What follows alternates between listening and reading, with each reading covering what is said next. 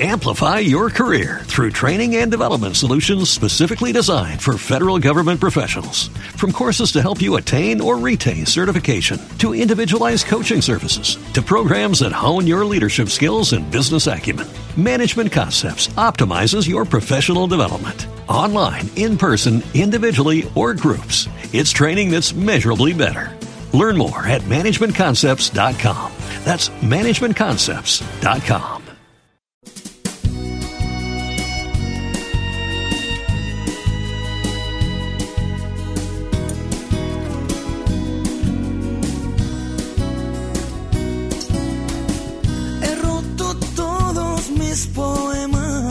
Un martes más le damos la bienvenida a este programa de colaboración que mantenemos entre Narcóticos Anónimos y Radio ECA.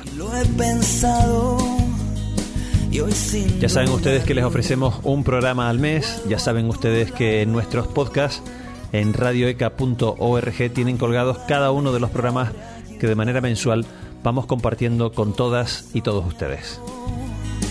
En otra vida. En cada uno de los programas siempre comenzamos saludando a nuestro colaborador habitual, Joseph. Muy buenos días. Buenos días a todos. También nos acompaña en el día de hoy María. Buenos días, María. Hola, buenos días. Que además se estrena, se estrena una mujer en nuestro programa que colaboramos cada mes con Narcóticos Anónimos. Hoy vamos a hablar, el tema central es si es diferente la adicción para una mujer o para un hombre. Ese será el tema central que queremos analizar, sobre el que queremos reflexionar, informar y compartir con todas y todos ustedes. Joseph, ¿es diferente las adicciones para un hombre o para una mujer? Eh, es bastante difícil decirlo desde mi punto de vista porque yo solamente puedo decir cómo es una adicción para un hombre. Eh, pero a lo largo del proceso, tanto de vivir la adicción como después la recuperación, eh, quiero compartir que para mí Mm, es más importante centrarse en las similitudes, en lo que nos une, que en lo que nos separa y mm, en puntos comunes en vez de en las diferencias. Yo creo que quizá, vale, puede ser alguna diferencia mm, entre etapas de consumo, eh, resistencia a ese consumo entre un cuerpo de un hombre o una mujer. Eso también es una cosa muy individual, eh, muy independiente del sexo. Y mm, también eh, puede ser que mm, eh, el proceso de recuperación puede diferenciarse un poquito, pero yo creo que tanto hombres como mujeres mm, sufren igualmente las consecuencias de la adicción como aislamiento, soledad, depresiones, ansiedades y un montón de eh, sentimientos muy fuertes, negativos, que acompañan a la enfermedad. Y nosotros en Narcóticos Anónimos más bien centrámonos en esto, mm, eh, en, lo que nos une, no en lo que nos separa. Y queremos invitar a, las chicas, a las mujeres, a que pueden probar que hay chicas en Narcóticos Anónimos y desde el punto de vista de nuestro programa, mm, sí pueden ser que hay diferencias mm, en desarrollo de la enfermedad y de la recuperación, pero eh, en fin, al final eh, todos nos recuperamos de la misma manera y aprovechamos el programa, la compañía, eh, asesoramiento, mm, toda clase de herramientas de ayuda que ofrece Narcóticos Anónimos. Para mí, con el tiempo, las diferencias totalmente desaparecen. Los programas que ofrece, o el programa que ofrece Narcóticos Anónimos es exactamente igual para hombres y, mujeres o presenta algún tipo de, diferencia en función de, los casos, no solo de hombres y mujeres, sino en función también de los casos que se presenten en cada uno de esos grupos? Mm, a mí me gustaría citar aquí mm, una cosa que tenemos en Narcóticos Anónimos que siempre lo leemos al principio de las reuniones para saber para quién es el programa de Narcóticos Anónimos. Aquí, si me permiten, solamente una frase o dos que dice que... Mm, en Narcóticos Anónimos no te verás obligado a nada. No estamos afiliados a ninguna otra organización, no tenemos cuotas de inscripción ni se pagan honorarios. No obligamos a nadie a que firme ningún documento ni que haga promesa alguna. No estamos asociados a ningún grupo político, religioso ni policial y no estamos sometidos a la vigilancia de nadie. Cualquier persona puede unirse a nosotros sin que importe su edad, raza, identidad sexual, credo, religión ni la falta de esta última. No nos interesa saber qué drogas consumías ni qué cantidad con quién te relacionabas, qué has hecho en el pasado, lo mucho o poco que tienes. Solo queremos saber qué quieres hacer con tu problema y cómo podemos ayudarte. Es eh, lema de nuestro programa donde un adicto ayuda al otro y en este caso mm, las mujeres, por supuesto, mm, por la identificación servirían mucho más de ayuda a otra chica que quiere entrar en recuperación y mm, aprovechar el conocimiento, la experiencia de esta persona en recuperación. En este caso sería de las mujeres. Si yo te pidiera un porcentaje, seguramente generalizar siempre es complicado, pero sabes que en los medios de comunicación buscamos ofrecer esa información de manera resumida. Pero si yo te pidiera un porcentaje de composición de los grupos de narcóticos anónimos entre hombres y mujeres, desde tu experiencia al menos, porque no tenemos los datos de todo el mundo, pero desde tu experiencia, ¿cómo se repartiría ese porcentaje entre hombres y mujeres en los grupos de narcóticos anónimos en los que tú has estado? Tenemos los datos bastante concretos. Eh, en el año pasado, en otoño, mm, creo que fue el octubre, se ha hecho una encuesta a nivel nacional de España en todos los grupos. Eh, estamos repartidos en 11 áreas en toda España y se celebran eh, más de 150 reuniones a la semana en toda España y eh, tenemos eh, centenares, no me acuerdo ahora la cifra exacta de los miembros de Narcóticos Anónimos en España, pero son bastantes y según esa encuesta mm, solamente 28-29% mm, de todos los adictos en España en Narcóticos Anónimos son mujeres. 28-29%. Estamos hablando de un 71-72% de hombres, 28-29% mujeres. María, ¿a qué crees que es debido este, este, este porcentaje de 3 a 1 prácticamente, o, más incluso, en la composición de los grupos de narcóticos anónimos? Porque a mí se me ocurren dos posibilidades. Uno, que haya más adicciones entre los hombres que entre las mujeres, es decir, que seamos más propensos o culturalmente tengamos más adicciones que las mujeres, o dos, que a las mujeres, por cuestiones sociales, estereotipos o de cualquier otro tipo, les cueste mucho más visibilizar sus adicciones que a los hombres. ¿Cuál es tu opinión? Pues eh, desde mi punto de vista, eh, yo considero, y, por mi experiencia, que el, el, estigma social ha marcado mucho, o sea, y sigue marcando. O sea, a lo que estamos abocados ahora, a tener una mente abierta, a la igualdad entre géneros y tal, en realidad, frente a las adicciones, no funciona así. Yo, o sea, soy un caso eh, muy, eh, si quieres, connotativo en este, en este aspecto, ¿no? A mí me costó mucho dar el paso, de hecho llevo muchísimos años queriendo eh, hacerlo. empecé en el, 2014, en el 2004 y me costó mucho eh, asumir lo que yo era, ¿no? Pues por eso, porque tenía un referente de un padre con una cultura, y no solo mi padre, sino esa sociedad en que el hombre sí, la mujer no, en un hombre está bien, en una mujer no. Y creo que de alguna manera eso continúa así, siendo así. Porque te decía tu padre o en los círculos en los que te movías que para un hombre estaba justificado, para una mujer no. No justificado, sino que eh, ver en la barra de un bar y yo lo recuerdo porque luego lo viví y, lo experimenté.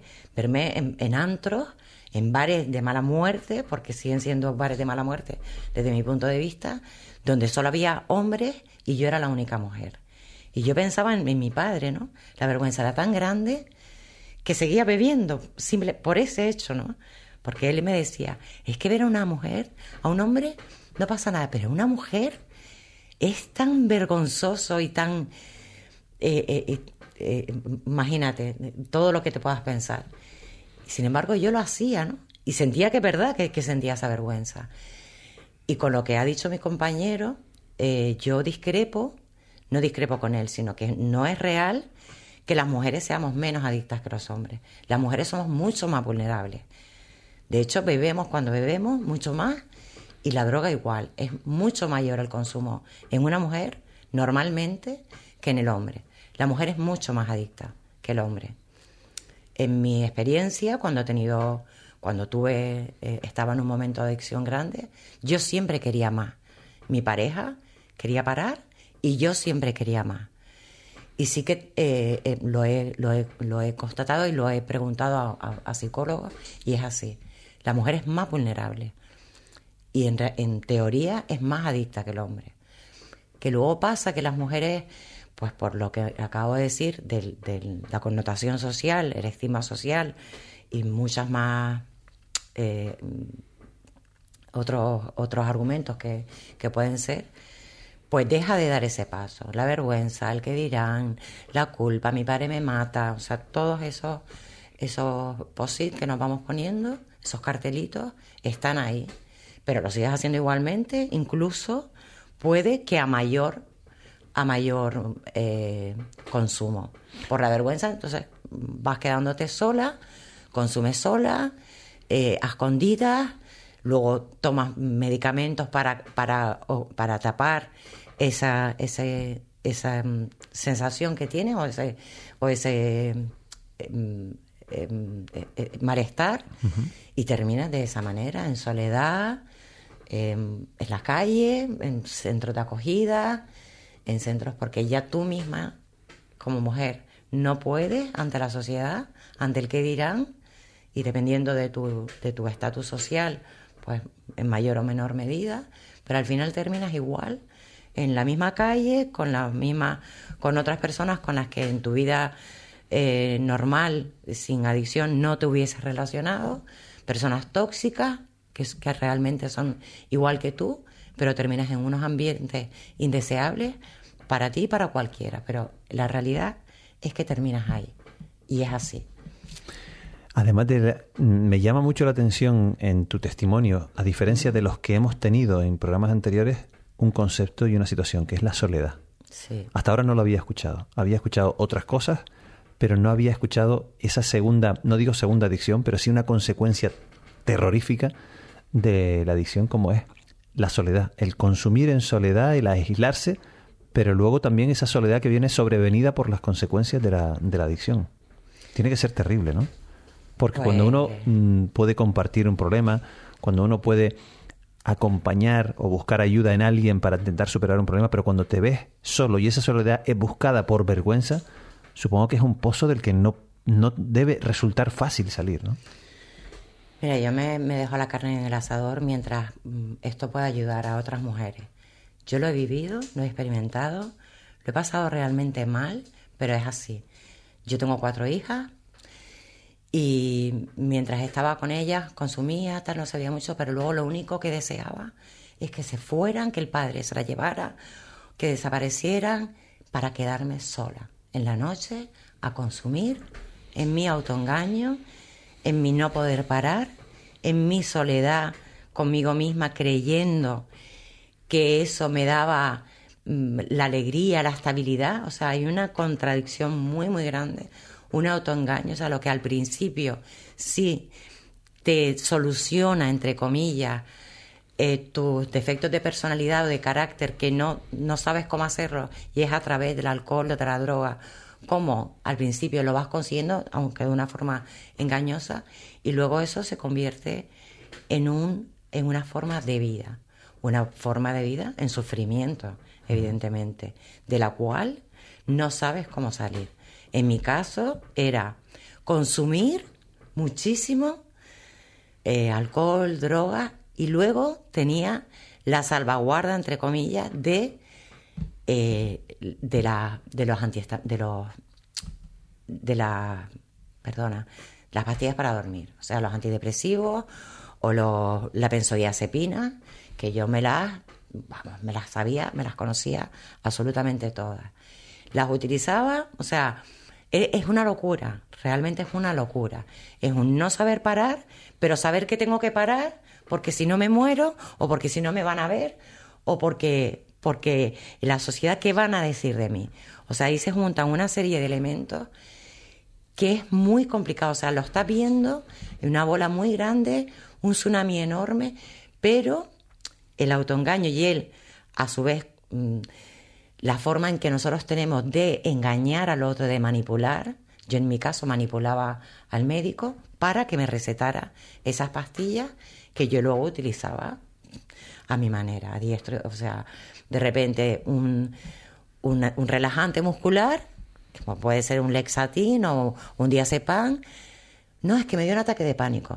claro que me daba un ataque de pánico, pero yo usaba la del ataque de pánico para el post eh, eh, para consumirlo después de haberme estado poniendo dosis muy, muy altas.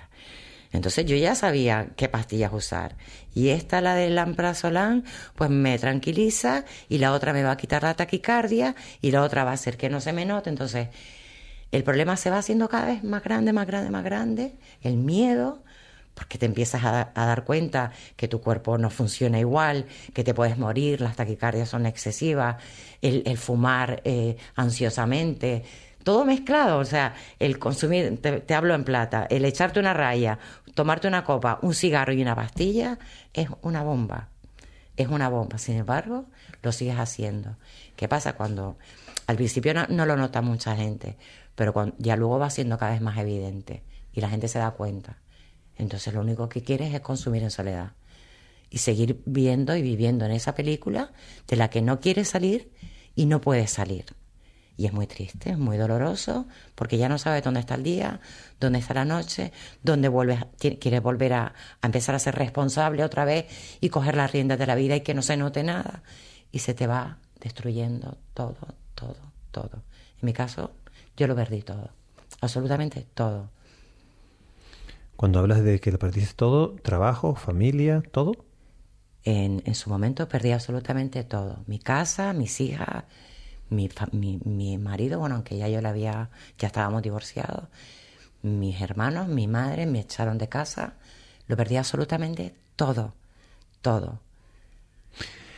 En este programa, siempre que, han pasado otros compañeros por aquí, hemos llegado a la conclusión, y así nos lo, nos lo ha explicado también Joseph, de que las adicciones no son la causa, son la consecuencia de un problema. ¿Cuál era tu problema? Claro el, el, el, alcohol o la droga son el síntoma, el síntoma de que algo en ti no está bien, no funciona. Yo realmente, desde pequeña, eh, yo vengo de una familia eh, muy, muy estable. Éramos 11 hermanos, unos padres muy bien económicamente, tuve una educación muy buena, en buenos colegios. Y realmente da igual, ¿no? Que fue primero el huevo o la gallina. Porque realmente han tenido que pasar cosas en la vida para que uno tome este camino o este, ¿no? Si es verdad que tuve una familia, o sea, yo no puedo eh, decir no por culpa de mi madre o de mi padre. Evidentemente ellos pudieron haberse equivocado, como en todas las familias, en la forma de educar. Siempre hay un hijo que se queda más descolgado, y yo, en mi aprendizaje de vida, yo no he dejado nunca de querer rehabilitarme, pues a través de centros, a través de psicólogos, a través de, alcohólicos anónimos, a través ahora de narcóticos anónimos. Y creo profundamente en este programa, porque ya en otra ocasión empecé y, y lo dejé pues porque quería seguir consumiendo, aunque yo no lo supiera.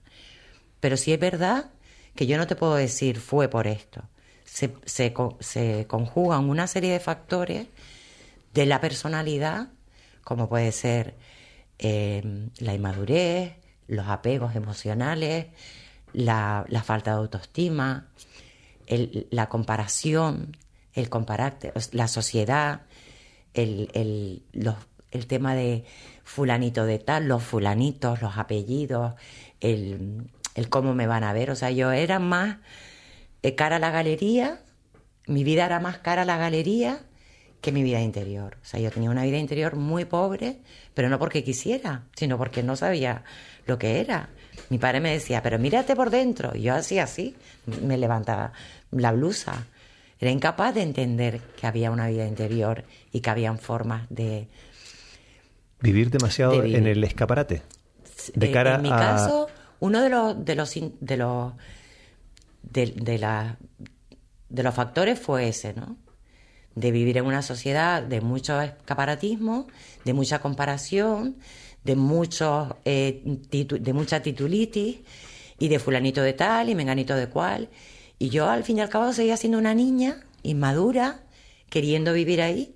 También se dio la época de la transición, donde todos empezamos a consumir de todo, drogas de todo tipo, y tú en ese, al principio lo haces y lo haces porque la gente lo hace y te metes en ese carro y, las sensaciones al principio pues son de diversión, de expansión, de pérdida de control, de responsabilidades. Yo no tenía un concepto de la responsabilidad eh, fuerte.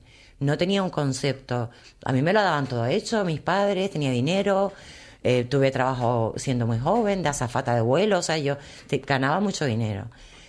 Pero eso se fue, e incluso en esa época, mis amigos, mis hermanos que también consumían, paraban. Yo no sabía parar. O sea, en mi caso se produjo eso que yo no podía parar. Entonces ya me enfrentaba a la vergüenza, a como mis padres se enteren, a, irte quedando cada vez más sola. Te vas quedando sola, pues porque la gente ya no quiere estar a tu lado, porque te vuelves agresiva, te vuelves violenta, lagunas mentales, eh, etcétera, etcétera, etcétera. Mm, eh, lo peor, o sea, en mi caso, ahora lo defino como lo peor. Ya lo he superado, ya lo he volcado, sigo trabajándolo, sigo trabajándolo a través del, del, grupo DNA y, y, con, y con un psicólogo pero mm, yo te digo que es una vida muy... Mm, en un principio pues no lo ves, porque no lo ves venir. Estás disfrutando, estás autoengañándote, estás tapando todos esos defectos de carácter que tienes y no conoces, no sabes ponerles nombre. No es que no los conozcas, es que no sabes ponerles nombre. Y, te empiezan, y cuando empiezas a, acudir a, a, los grupos y oyes a los compañeros, yo recuerdo que, yo pensaba, mi familia ha venido a contarle mi vida, porque están contando mi vida. Oía a otras mujeres o a otros hombres y yo decía, pero ¿cómo saben esto? Pero si esto lo hacía yo, porque tú te crees que tú eres la única que envuelves latas de cerveza para que no sepan cuántas te has tomado.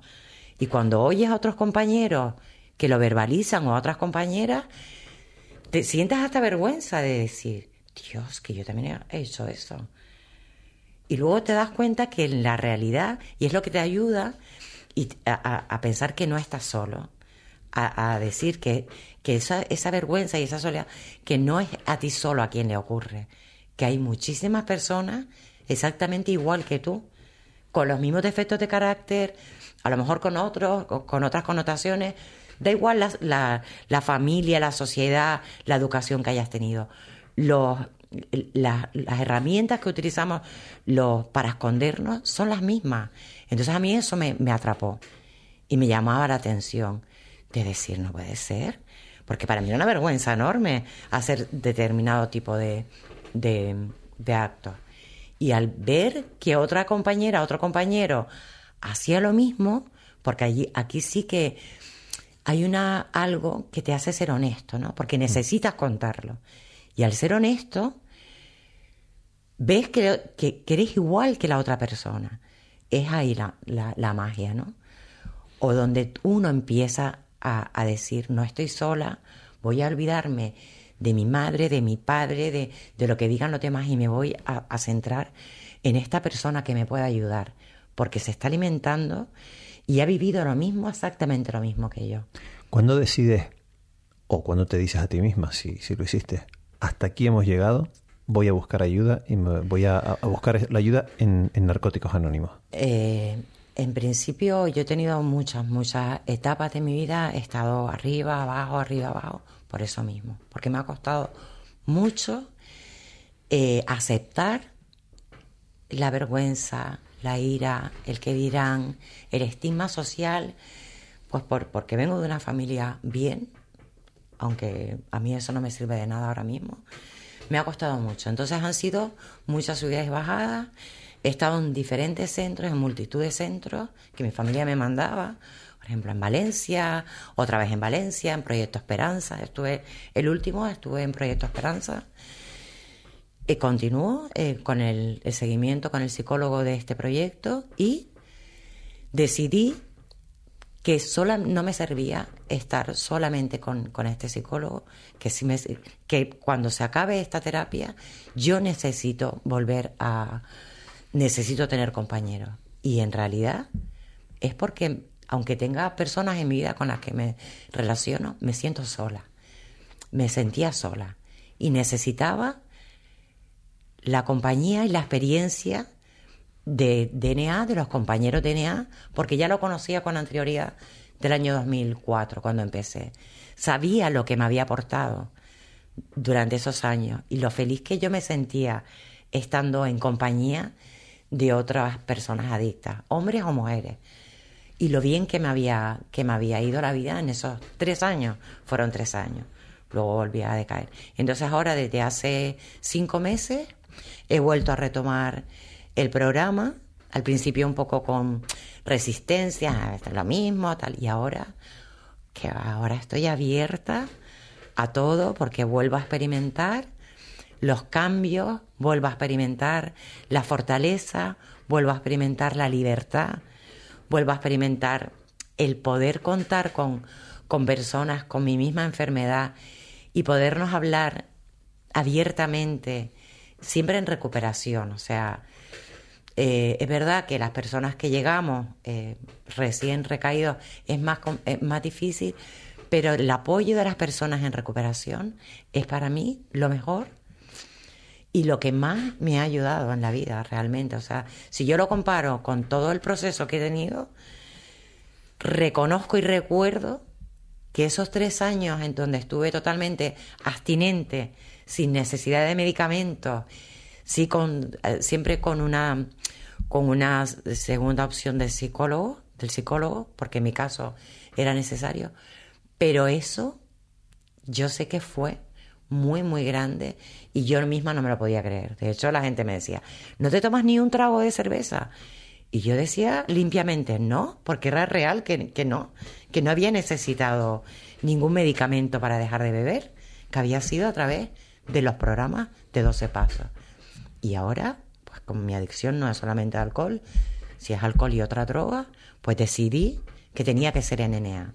Y aquí estoy y de verdad que que ojalá que por muchos años y que ojalá que, todas las mujeres que están en, en este con esta misma problemática puedan tener por lo menos eh, la misma suerte que, que, he tenido yo, ¿no? Y probar, que no dejen de probarlo, que es verdad que hay una solución, que es real. ¿Has empezado a recuperar otra vez tu vida? Sí, sí, sí. Hombre, yo ahora ya vivo con mi madre, tengo mi, la relación con mis cuatro hijas y mis hermanos. Ha sido muy, muy lento, pues por, por eso, porque volvían a haber recaídas y ellos no saben cómo ayudarte. Y sobre todo no es eso, sobre todo es que me he recuperado a mí misma, que me he vuelto a encontrar conmigo misma, que, que yo me quedé a cero, o sea, yo me quería morir directamente. De hecho, lo intenté. No quiero victimizar porque ahora yo no estoy en ese momento de mi vida, pero por si hay alguna mujer que esté en esa situación, que se puede salir. De todo, de donde quiera que esté, se puede salir. Y es muy gratificante, es doloroso al principio, pero luego es tan gratificante. De verdad, yo me estoy emocionando aquí, me estoy dejando la piel. Y nos estás emocionando. Pero yo me levanto, yo no, ayer me levanté y yo soy así, ¿eh? yo me expreso y hablo y, y lo doy todo, ¿no? Y había tenido una, a las 5 de la mañana una meditación, pues me medité, ¿no? Y me levanté y ver una violeta que le había salido una flor, para mí eso es enorme, o sea. Perdón. No, perdón, no, todo lo contrario. Entonces yo ahora el, el, el ver ese potencial en mí y poder agradecer a la vida, dejarme ver esas cosas, es muchísimo más que todo la miseria en la que haya podido estar. O sea, esa pequeña violeta, ese día de lluvia o ese sol a mí ahora me, me cautivan, ¿no? Me cautivan tanto que todo eso se va se ale... No te estoy hablando de, la tristeza, estoy, llorando. No, no, de la alegría y de la emoción. Son experiencias que voy teniendo, ¿no? Para mí está siendo todo un, una alegría. O sea, mis hijas me dicen ahora, mamá, es que tú nunca estás triste ahora, ¿no? Y yo doy gracias solo por eso, ¿no? Perdona, que yo me... no, no, no, todo, todo lo contrario. Si es que yo creo que, oh, es lo que... Es lo que queremos y sobre todo eh, creo que son testimonios humanos que al fin y al cabo es lo que con lo que se puede identificar las personas que, que nos están escuchando para poder intentar también no solo dar el paso de salir, sino pensar que se puede uno recuperar y que uno puede volver a, la vida normal. Joseph, un, un testimonio mm, real, como la vida misma, el que nos trae, el que nos trae María y el que nos demuestra que a pesar de que en el caso de las mujeres, yo por lo menos me voy hoy con la, con la idea de que es más duro todavía que en el caso de los hombres, por esa soledad a la que los compañeros que han pasado por aquí no han hecho tanta referencia. No digo que no la hayan pasado, pero digo que creo que en el caso de la mujer, por la sociedad en la que vivimos, es más duro. Pues creo que, que nos deja el testimonio hoy de, María una reflexión muy interesante, dura, pero muy interesante y sobre todo con mucha ilusión y mucha, mucha esperanza, ¿no? Eh, yo me acuerdo al principio, cuando empecé a asistir a, a, las reuniones, me acuerdo testimonio de una mujer que estaba a punto, como comentaba María, eh, de suicidarse. Estaba de camino para tirarse de Puente Silva. Y se acordó mm, de un programa de mm, otra comunidad de alcohólicos anónimos en aquella época, porque todavía nosotros no estábamos aquí en Islas Canarias, era en los años 90. Y ella mm, tenía como una lucecita, un flash de que, eh, vale, existe esa asociación donde se recupera la gente con problemas como ella y eso le hizo dar la vuelta y contactar con Alcohólicos Anónimos y salvarse la vida. Eh, en esta reunión, cuando yo estuve, fue impactante para mí el testimonio también. Eh, siempre he tenido mm, en gran estima el valor de todas las chicas, de todas las mujeres que a pesar de todos los estigmas, a pesar de todas las circunstancias, eran capaces de admitir que tienen problemas y que quieren eh, solucionar, solucionar problemas y pedir ayuda. Y esa mujer en este día celebraba mm, décimo aniversario de, de estar sobria. Y eso para mí fue conmovedor. Mm, esa señora vive hasta la fecha, vive en la península seguramente que actualmente con veintitantos, treinta años de, estar sobria, limpia, y el programa de la radio le salvó la vida. Nosotros nunca hemos dudado en el eh, valor terapéutico de que un eh, adicto pueda ayudar al otro. Creo que mm, poco se puede añadir lo que dijo compañera María, un testimonio increíble y eh, nosotros para, para nosotros también es una cosa normal porque estos testimonios escuchamos a diario. Eh, pero yo quería transmitir a todas las chicas, a todas las mujeres, eh, el mensaje de que mm, un adicto solo está en mala compañía y mm, es mejor acompañado. Es mejor estar acompañado con las personas que pueden identificarse y que pueden eh, recibir esa ayuda y para eso estamos. Eh, por supuesto que mm, las mujeres eh, tienen ese mm, ambiente un poco quizás más difícil que nosotros, pero lo que hablamos al principio del programa no nos diferenciamos en absoluto. estas experiencias son continuas entre hombres, mujeres y tanto por parte de las chicas como por parte de los compañeros, cualquier mujer que acuda a Narcóticos Anónimos le garantizamos que va a recibir ayuda. Entonces, aquí estamos esperando con brazos abiertos y ahí esa ayuda es real mm, por identificación y seguramente que eh, cualquier eh, persona que quiera acudir mm, estará muy bien recibida. Pues precisamente para, para acudir, eh, si te parece, vamos a recordar las direcciones, los teléfonos a los que se pueden eh, a los que se puede llamar para contactar con Narcóticos Anónimos aquellas personas que nos están escuchando, que pueden encontrarse en la situación de María o que pueden tener a un familiar, a un amigo al que quieren ayudar. Ok, eh, simplemente llamando al teléfono 902-114-147 o 952-853-522 o simplemente entrando en página web eh, www.narcoticosanónimos.es. A nivel nacional hay un servicio mm, durante todos los días, incluyendo festivos. Hay una persona que atiende esa llamada y remite a esa persona a nuestro servicio aquí en Canarias. Joseph, muchísimas gracias por acompañarnos en un programa más. A ustedes, muchas gracias. María, muchas gracias por este regalo en forma de testimonio que nos has hecho en el día de hoy y que estoy seguro y convencido de que ayudará y reconfortará a muchas mujeres a muchos hombres, a muchas personas que están en ese pozo y que quieren salir de él. Gracias. Muchas gracias. Yo he soñado en otra vida,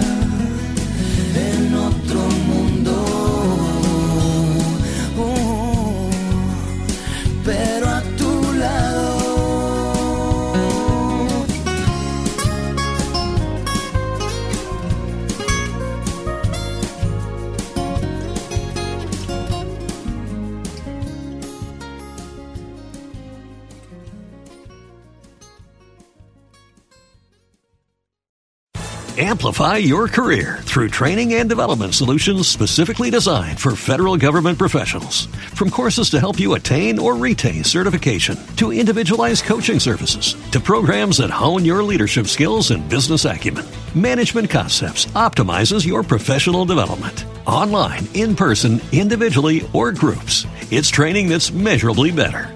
Learn more at managementconcepts.com. That's managementconcepts.com.